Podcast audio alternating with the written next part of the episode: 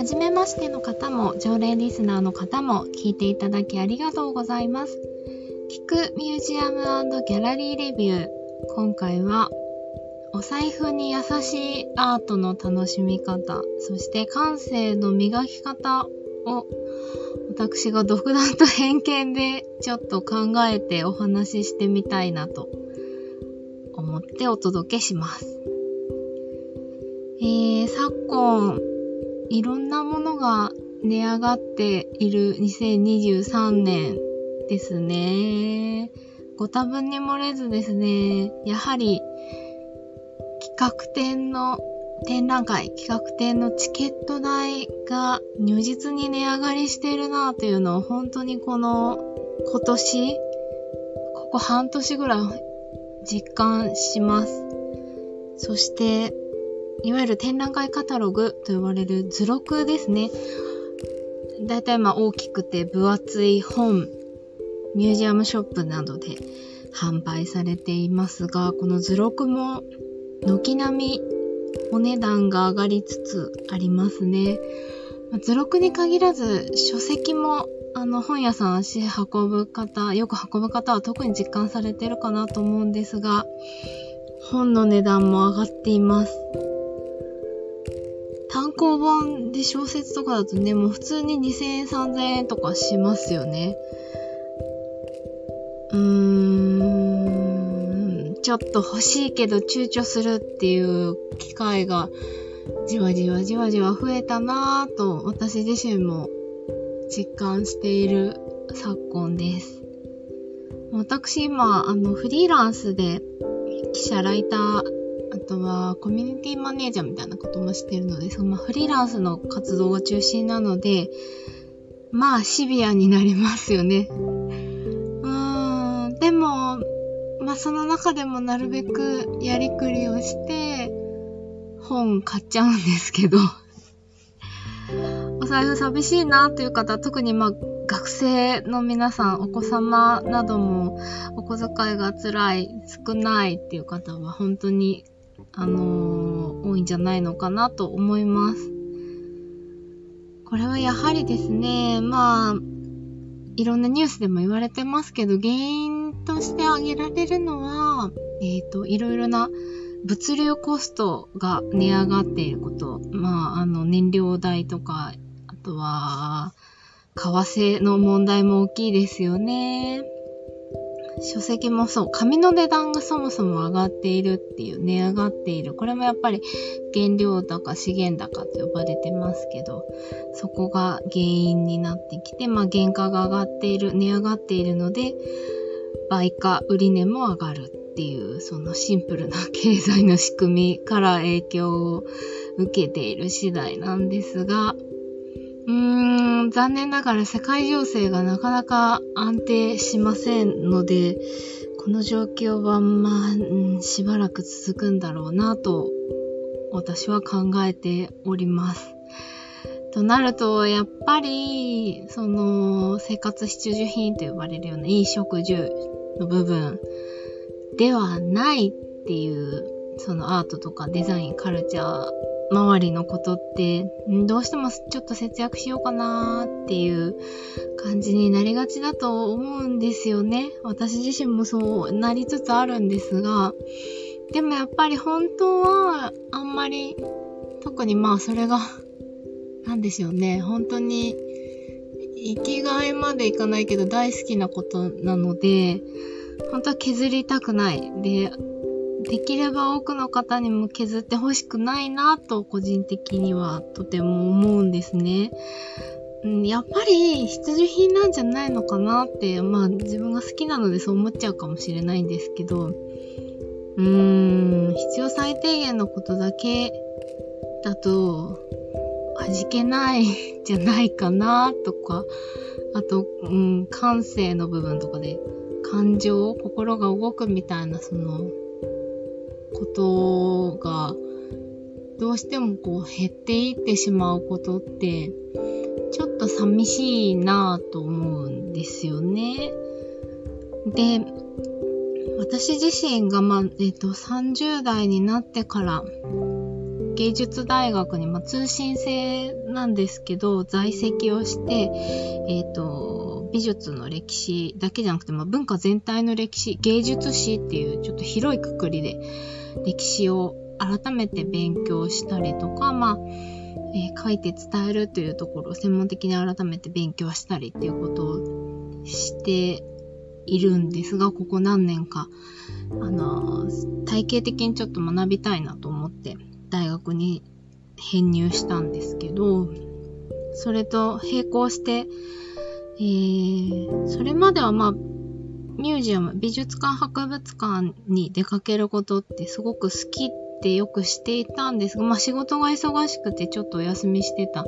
頃もあるんですけど、そういうところに行くことはもともととても好きでして、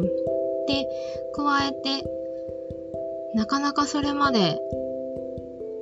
足を運ぶことがなかった現代美術、現代アートのギャラリーにも出かけるようになって、で特に現代美術を見るようになって、より一層、広告も世の中のことをとてもよく表しているなと思ってて、広告見るの子供の頃から好きだったんですけど、あの、現代美術もやっぱりそうで、本当にそこから世界がとっても多様であること、で、すぐには解決できないうん答えがないようないろんな問題とか課題とかがたくさんあるんだなっていうことをその日本に暮らしているとついつい実感することがないからわからないようなこと気づかないようなことがこんなにいっぱいあったんだなっていうことに気づけるその見ている風景とか見ている範囲がちょっと、うんと、ズームアウトして広がって、もうちょっと日本のこととか、東京のこととか、すごい、小さな世界じゃなくて、アジア、ヨーロッパ、まあ、地球のこととか、宇宙のことじゃないけど、そういうふうに、あの、視点がすごく広まって、なんだろうな、そうかそうかと、なんか、私自身そんな、例えば留学した経験もないし、本当に長らく暮らしてるのって生まれ育った静岡県の伊豆地方と東京都心都内っていう感じなので 本当に知っている実感として知っている世界って本当に狭いんですよね。っていうことに改めて気づかされてっていうこととか人間が世界中で積み重ねてきたいろんな歴史とか、うん、場所とか環境のこと、文化のこと、趣味思考のこと、で、ありとあらゆる人間の生き方があるような、考え方があるよなっていう、その、すごく当たり前のことにちゃんと、うん、気づくというか、まあ、まだまだ知らないことがたくさんあるし、っていうことにも気づけるっていうか、まずは知ること、そういうことがあるって、知ることの大切さも、ちゃんと分かった。うん、そうね、実感するようになった。体で、それを、少しでも、うん、体感できる、身近に感じる、身近に考えられる場所の一つ、空間の一つが多分ミュージアムとかギャラリーなんだろうなと思うようになりました。いや、ほん、多分正直なところ、それを経験した人、そこにいた人じゃないと、わからないことって絶対あると思うんですね。なので、そんな、やすやすと共感することもしたくないんですけど、でもやっぱり、うーん、そういう場所がある、そういう世界がある、そういう生き方や歴史があるって知ることがまず大事なんだろうなと。知らないでいること、知らないことが罪だなと思う。まあ、大人になってどんどん 年を重ねてきてなおさら思うようになったんですけど、そんなことも思っておりますので、ちょっと話がだいぶ広がっちゃいましたけど、なので、なんか、あんまりその、文化とかにお金をかけることをためらわないでほしいっていうのが、やっぱりそこにぐるっと回って行き着く思いであり自分の考えでもあって、なので少しでもちょっとあの、お財布に優しく、お金をかけずとも味わえる方法ってなんだろうって、あの、普段からいろいろ思ったり、なんか工夫できないかなって思ってることがちょこちょこあるので、それをお話しできればと思っております。前置きが長くなりましたが、まずはやっぱり一番ある意味手軽かなと思うのは、既存の様々なメディアを有効に活用することかなと。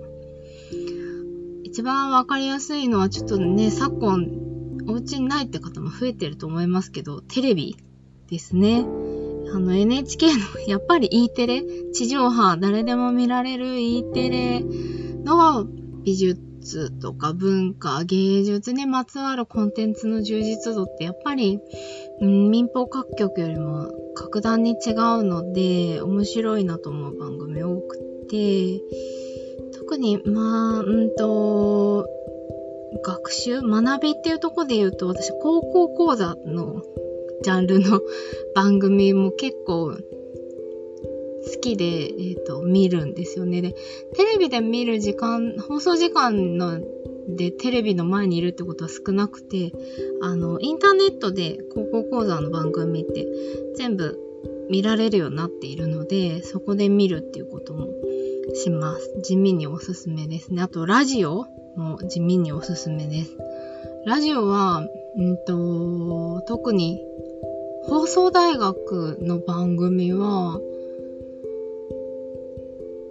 ちょこちょこ聞いてますね。いろんな科目、まあ大学なので履修科目幅広くあって、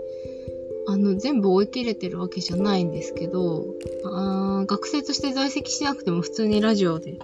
放送されているので、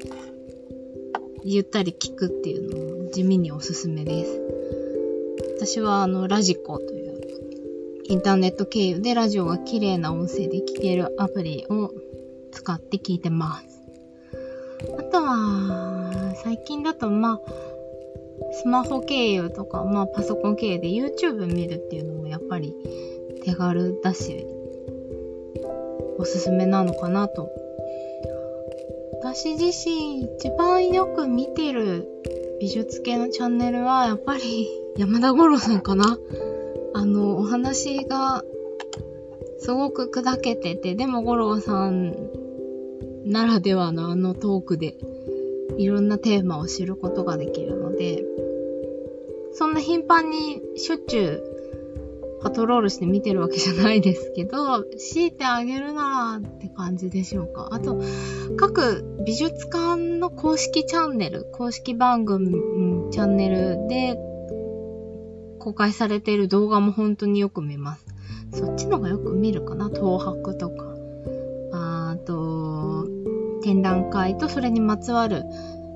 公演イベントみたいなのも、え、ー、と、YouTube で公開している場合もあるので、そういうもので見るってことも多くします。あとは、これは、私の特性というか、私が好きだから読むっていうのもあるんですけど、新聞ですね。もう昨今、紙の新聞読んでる人なんて本当に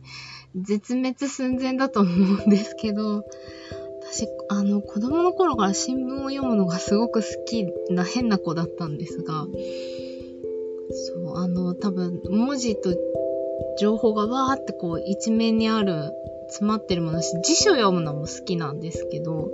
その感覚に多分近くて、新聞じっくり読むのが好きで欠かせない習慣なんですが、やっぱ新聞のその昔からあるその文化面、あとは勇が割と多いですかね。その文化を専門的に取材される記者の方がいらっしゃるので、まあ、大手紙が中心かもしれないですけど、でも地方の新聞でも、その地域で行われるギャラリーとか、あとは、地区の公民館とかで行われる作品展の話とか、地域の作家の方の作品を紹介するとか、そういうニュースも、あの、特に地方紙は丁寧に拾っているので、ぜひ新聞お読みになるのもおすすめだなと思います。お家で撮ってないよっていう方はですね、ややっぱりまあ手手軽に新聞読める場所といえば地域の図書館かなと思うんですよね。で、大都市圏じゃない地方にお住まいの方で、まあ、図書館も減っているというのは、本屋さんが減っている方がスピードは多分速いんですけど、そういう意味でも図書館という場所がどんどんこれから、うーん、欠かせない場所になるよなと思っていて、私自身も子供の頃はそんな近所に気軽に行けるミュージアムがあるような地域じゃなかったので、どちらかといえば多分一番子供が自転車とかで自由に行ける場所にあるものは地域の図書館と学校の図書室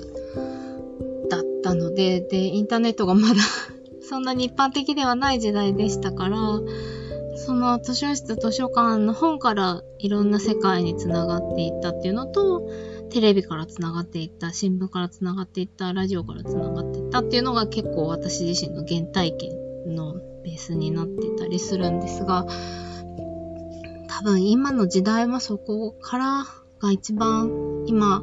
お財布に優しくアクセスできるものなのかなと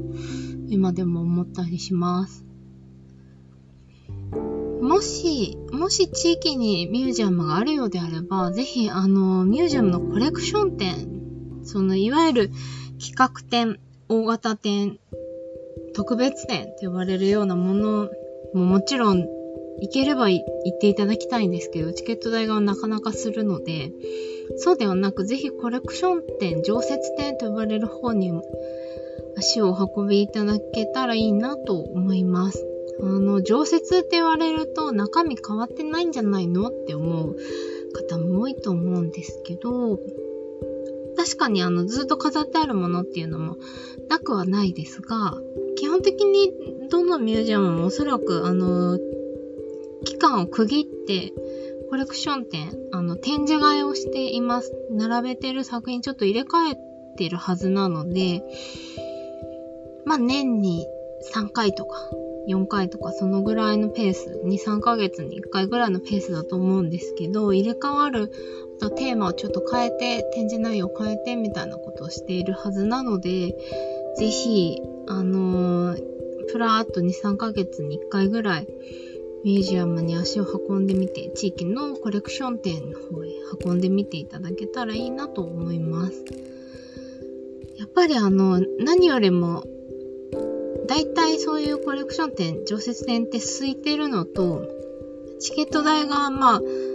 高くてもワンコインぐらい、500円前後ぐらい。下手したらあの、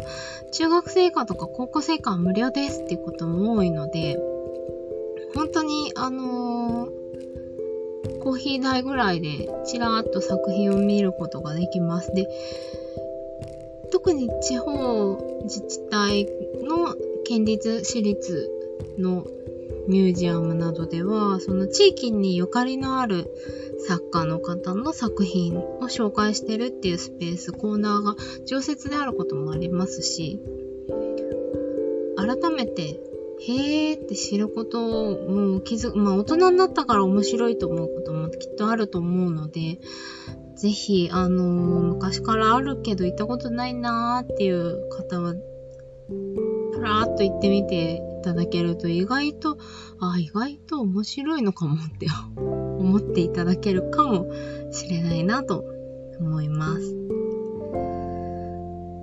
ねえ、なかなか本当にわかります。東京はミュージアムが多すぎるなって、本当にしみじみ思いますけど、そう私は、あのー、静岡県のそう伊豆地方、伊豆の国市という地域に生まれ育ちました。高校卒業とともに都内に上京して引っ越したんですけど、まあ、あー、田舎ですね。田舎です。えっ、ー、と、自慢といえば、あの、家から富士山が見えるっていうとこ、とお水が美味しい、近所に温泉がいっぱいあるっていう感じではあるんですけど、そうですね、今、大人になってみて、都内、東京都内で暮らしていて、本当に実感するのが、地方の方が絶対都内暮らしよりも描きたいことがあるなと思っていて、それは、あのー、住んでる場所の自然にぜひぜひ目を向けてほしいなと。まあ、何にもないよって、私も静岡で生まれ育った時は早く東京に引っ越したいってずっと思ってたので、何にもない。山しかない。田んぼしかない。海しかない。誰もいない。コンビニもないみたいな。なんもないなーっていう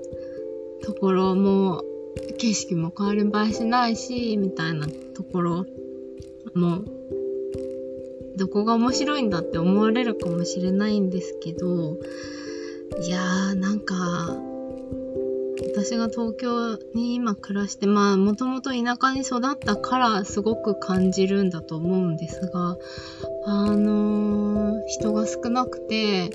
空が広くて、植物がいっぱい生えていて、生き物がたくさんいてっていう、その、何でもない自然がいかに貴重で、いかに豊かかっていうのはすごく、今、東京で暮らして年を重ねれば重ねるほど実感することなんですよね。で、それは、うーん、美術が好きでいろいろ見ていて、特に私もともと日本の美術、日本美術とか工芸とか、建築もそうですけど、日本の、日本古来の文化がすごく子供の頃からなぜか好きで、西洋美術よりも日本の美術が好きなんですけど、日本の建築もすごく好き。お庭とかも好きなんですけど、これはやっぱり日本は特に季節、春夏秋冬があることと、それからまあ自然をテーマにしているという美術文化が本当に多いので、多分都心に生まれ育つよりもずっと田舎に生まれ育つ方が、その美術、アートの良さっていうのを無意識レベルで実感できる、わかる、感じられる、あとは想像できるっていうのは、本当に大きな、うーん、重要なセンスにつながるのかな、と、大人になってみて思うことですね。まあ、洋の東西問わず美術、アートってまあ、結局は自然とか、その人間の営みとかもそうですけど、自然全体を描いてたり、そこから人間が思ったこと、心が動いたことを表現してるってことがやっぱり多いので、そのベースとなる感覚が自分の中に蓄積されている、それは、あと、意図せず、その生まれ育った場所のものが自分の中に自然とインプットされているっていうのは絶対あると思っててそれはなので日本人だからわかること日本人だからいいなと思えるものとあ例えば苔とか ああいうのとか、あと、虫、よく言うのはあれですね。スズムシとかコオロギとかが鳴く虫の声を美しいなと思うのは日本人だけなんだそうですね。あれを風流だなって思うのって日本人の感性。で、それはやっぱり、まあ、脈々と DNA に埋め込まれてるのかなと思うんですけど、まあ、あとは、それすごい、そういうことをしみじみ思うようになったのって、ここ数年で、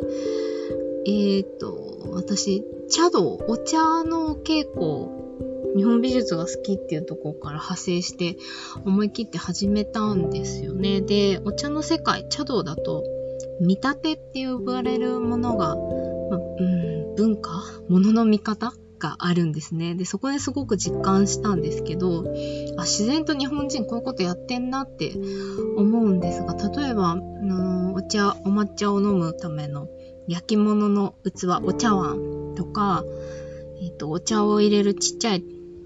壺とか、まあ、ちっちゃい蓋付きの小物入れみたいな、茶入れとか、夏目って呼ばれるものありますけど、ああいうものの、うんと、につく、使われた釉薬、焼き物の釉薬とか、塗ったり、まあ、した時のそれを、うんと、柄？実際にその釉薬が垂れてたりとか、ちょっと剥がれたりとか、えっと、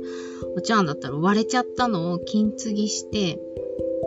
まあ要はくっつけて修復して、そのひび割れの部分を金箔と漆でちょっとこう、あえておしゃれに見せたりっていう、そういうものを景色と呼んで、風景ですね、景色と呼んで、あ、これはちょっと雷のようですねとか、雪景色に動物の足跡がついているようですねとか、その様々な自然のもの、生き物とか、お天気とか、お花とか植物とかそういったものに見立てる、うん、これはに、これに似てるねっていう風に見立てる、見立て、似てるねっていう感じか。そういう風に景色と呼んで楽しむ感覚習慣があるんですよね。そのインスピレーション、そのイマジネーションをこう共有できるのってやっぱりその風景、自然を知ってる、見たことがある、体験したことがあるからわかることであって、あとはお茶碗とか、お茶を、お抹茶の粉をこう、お抹茶をお茶碗にこうすくって入れるときに使う細長いスプーンみたいなの、パフェ食べるときにスプーンみたいなのがあるんですけど、それお茶尺って言うんですけど、それらにはえっ、ー、と、お名前をつけます。名前をつけるんですね。で、えっ、ー、と、名って呼ぶんですけど、名も大体が見立てなんですよ。そのお茶杓の使われ、お茶杓は素材としては基本的には竹を使うのが、えっ、ー、と、ベーシックなものなんですけど、その竹の色とか、柄とか、うんと竹なので節がありますけど、その節の位置とか形とかで、うん、そうね、全然おしゃれな目が浮かばないけど、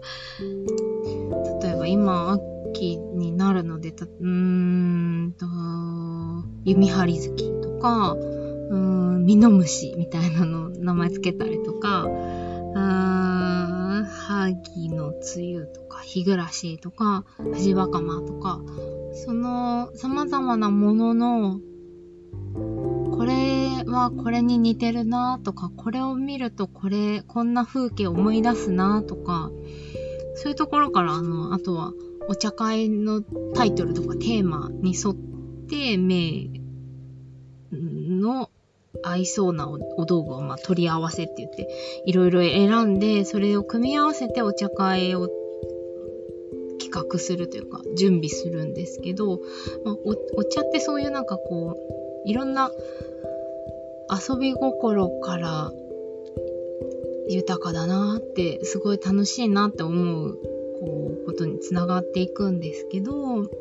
そのやっぱりベースとなるそういう自然の風景天気季節、うん、植物お花や草花草花の名前？生き物の名前？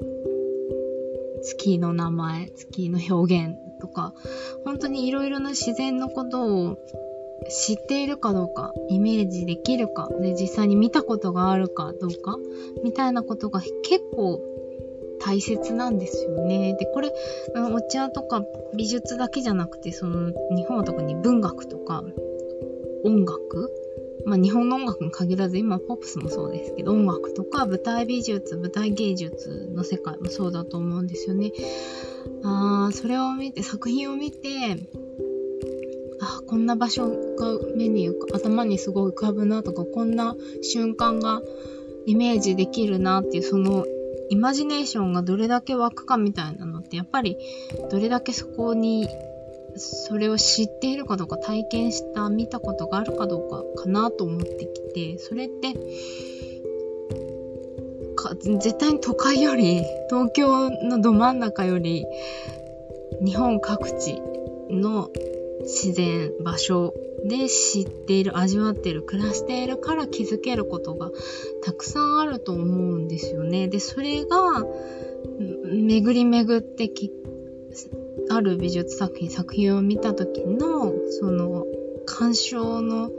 うん、深さにも結局つながってくると思うんですよね。そのただ絵を見ただけお皿を見ただけ、うん、彫刻を見ただけ器を見ただけでその表現された描かれた場所とか世界とか時代とか風景にもうわーっと自分が入り込んでしまうようなイメージをどれだけこう膨らませられるかそれが結構、うん、美術とか作品を見ることの醍醐味にもすごくつながっていると思っていて私自身がまああの妄想力が豊かっていうとこにもあるかもしれないですけど、ほんとど田舎で、まあ、毎日のように富士山を見られていただけでも 結構いい財産を持ってるなって思うんですよね。朝晩で全然顔、表情が変わるあの美しいお山が当たり前のようにあったので、ありがたい環境に生きてたなってしみじみ思いますし、今、静岡のその家からもう離れて何年も、何十年も経っちゃうんですけど、未だに、なんだろう、その良さというか、その美しさ、みんなが惹かれる理由もわかるし、なんか作品を見て、ああ、そうだなって思うことも実感できるので、えっ、ー、と、話が随分広がりましたけど、あの、地方にいて、なかなかミュージアム、ギャラリーも近所にないっていうか、美術作家ってどこで生きてんのっていうような場所に今いらっしゃるような方々であっても、ぜひその自然、ご自身の暮らしている場所にある自然を毎日毎日見ることこそが最も豊かな美術鑑賞というか文化の体験になってるんじゃないのかなと、まんないものねだりだよって思うのかもしれないですけど、とも、あの、結局はいろんなアート作品、自然、自然には勝てないとすごく思うので、自然の美しさには勝てないと思うので、ぜひぜひ自然を味わいながら、そして時にミュージアムへ足を運んでいただいて空間をその時は楽しんでいただいたり、まあそこは難しければ、あのー、可能な範囲で日々文化に触れることを、ん、節約しすぎないでほしいなと、すごく偉そうな感じで話してしまいましたが、あの、自分自身にも言いか聞かせる、日々言い聞かせていることでもあるんですけど、そんな風に考えているなんていうお話を、今回はまた長々としてしまいました。本当に最後までお聞きいただきありがとうございました。この音声配信、ミュージアム、聞くミュージアムレビュー、ギャラリーレビューは、えー、ミュージアムが好きすぎて冒頭にもお話ししましたが、今大学に在籍をしております。で、学芸員の資格も実は、えー、単位習得しまして、なんとか取れたらいいなというふうに学び続けている私、ナオミが、え、ー、と、他の音声配信会だと、ミュージアムとかギャラリーに行ったお話とか、前回は、あと、おすすめしたい秋の展覧会、これ都内の話が中心で申し訳ないんですけど、そんな話も、あの、行きたいっていうか、行った展示、絶対行くと思ってる展示のご紹介とか、あと、デザイン、ギャラリー、ミュージアム、幅広いカルチャーのお話などを、えー、編集なしの取って出しでお話ししている音声コンテンツです。えー、気軽に聞き流していただいて、うーん、お財布に優しく日常的にアートや文化に楽しむ、親しむきっかけになったらいいなと思って、えー、配信を続けております。ではまたお耳にかかれるのを楽しみにしています。聞いていただきありがとうございました。